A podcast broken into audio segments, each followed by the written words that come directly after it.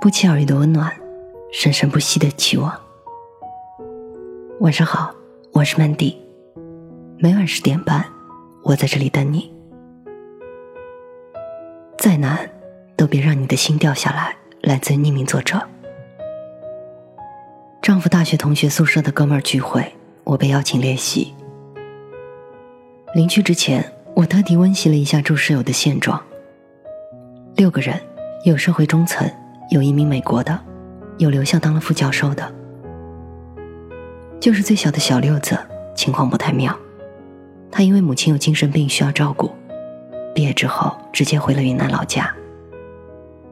开始是在乡政府上班，后来不堪忍受挤兑，转去镇上的初中当了老师。其实前面几位我都见过，毕业十几年来，他们一直都多多少少有联系，偶尔相聚我也常联系。只有云南老家的小六子，因为太远，出行又不方便，跟大家都断了。这次难得他出来，碰巧老大也回国，于是大家义不容辞的要聚聚。我见过小六子大学时代的照片，挺精神一个小伙子，爱笑，每张照片。都笑得跟刚考了满分似的。在去饭店的路上，丈夫嘀咕着：“不知小六子现在怎么样了。”我也嘀咕着：“不知道他见了老大会是啥心情呢？”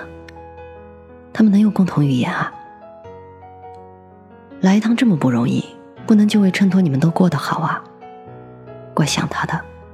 丈夫给自己找理由：“我们十几年没有见了，上学时我俩是最好的。”我们到的最早，刚坐下，小六子就来了。推门进来就是一张大笑脸。丈夫吆喝着冲过去跟她拥抱。小六子太精瘦，丈夫又胖，一抱就找不着人了。我转到前面跟他打招呼，他见了我笑得更开了，用着一口云南普通话说：“嫂子，你比我家媳妇儿好看。”一桌人很快就到齐了。大家嬉笑怒骂，聊得很欢。我偷偷观察小六子，他完全没有我想象中的拘谨落魄。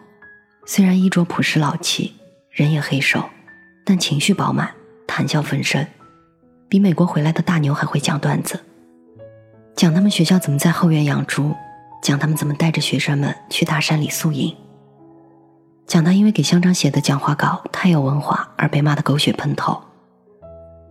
他说话又快又风趣，我们都笑得喘不过气来。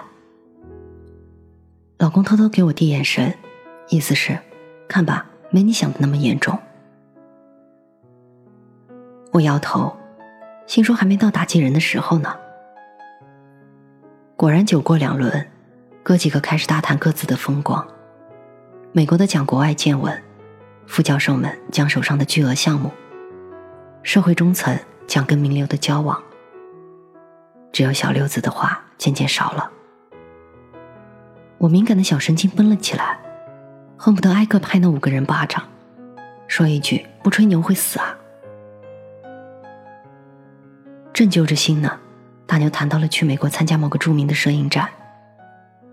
这时小六子插嘴了：“你去的哪届啊？”大牛说：“前年第十届吧。”小六子说道：“哎呀，没缘分呐。”我第八届和第十一届都去了，众人都被惊到了。小六子，你怎么去的啊？小六子还是那副没心没肺的笑。我有片子参展，他们邀请我去的，要不我个穷鬼怎么去得起啊？你什么片子？大家都来了兴致。他们大学学的就是摄影，说起这事儿来都两眼放光。小六子笑嘻嘻的拿出手机。扒拉出他那些获过奖的、参过展的、卖过高价的片子给我们看。我纵然是外行，看到那些片子也不禁赞叹。更意外的是，其中一张我还用来做过电脑桌面。丈夫他们更是惊叹，人家获的奖都是他们曾经梦寐以求的。没想到这家伙还真有一手。话题开始往深处走。小六子说：“虽然回了老家。”但他一直没有放弃摄影。他们当地有独特的风景和民俗，他有空就去拍，到了寒暑假就往大山里跑，拍了好片子就发在网上。慢慢的就有杂志找他约稿了。熟识的编辑呢，还把他推荐给国外的图片机构，赚了钱他就更新设备。他买国外的摄影工具书看，这么一来一去，竟然就成事儿了。不容易，他说，在山里一天走几十里路，一双新鞋走两趟就废了，经常一天吃一顿饭，胃都要出毛病了，还得坚持学英语，研究新技术、新设备。这十几年，没一天放下过这件事的。酒劲上来，小六子还是笑着，但是眼睛却红了。他说：“我人掉山沟里了，心可没有掉下来。我生怕将来有一天见着哥哥们，请客请不起，陪聊也陪不了。”老大眼睛也红了。小六子了不起。确实了不起。人在顺境的时候节节攀高很容易，但有几个人在掉到谷底之后还能重新生根发芽，稳扎稳打，奋力攀上山顶的呢？或许这就是人生的奇妙之处吧。不管局面有多么不利，你总可以找到一种方式，奔向属于你的成功。只要你的心没有掉下来。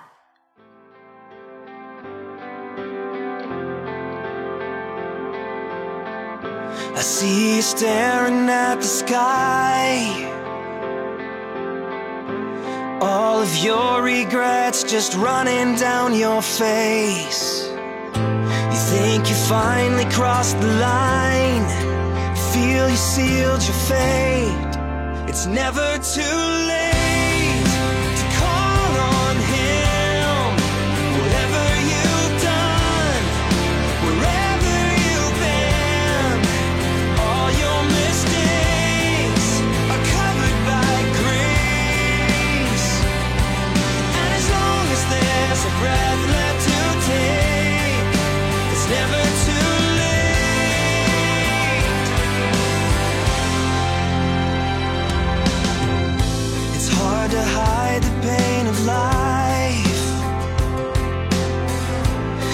losing game that you have played too long.